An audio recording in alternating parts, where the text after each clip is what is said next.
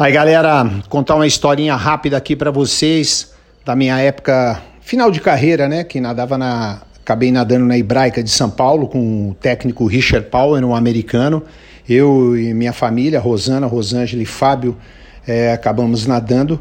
É, pelo motivo que num sábado, Richard Power mais Sérgio Reitzfeld, Sérgio Con, que eu lembro desses dois, eu acho que era o Bambu também, é, e mais um atleta foram num casamento em Catanduva e na passagem por Ribeirão Preto caiu um dilúvio, uma chuva muito forte e eles lembraram da gente. Foi fácil de achar porque a gente era bem conhecido lá naquela época em Ribeirão Preto e 1972, 71 e eles foram pedir asilo em casa e dormiram lá naquela noite.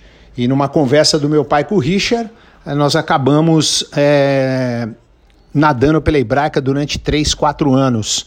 A gente treinava em Ribeirão Preto e, nadar, e nas férias, é, novembro, dezembro, janeiro, a gente ia treinar em São Paulo, ficava três meses lá na casa dos familiares, dos atletas.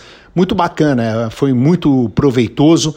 Um dos meus ensinamentos para começar a dar treino veio do Richard Power até hoje troco ideia com ele.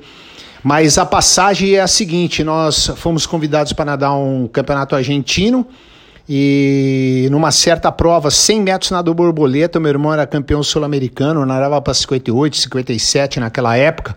Foi nadar contra o campeão argentino, ele na 4, o campeão argentino na 5. A piscina era num subúrbio de Buenos Aires e a gente ficou alojado no mesmo local.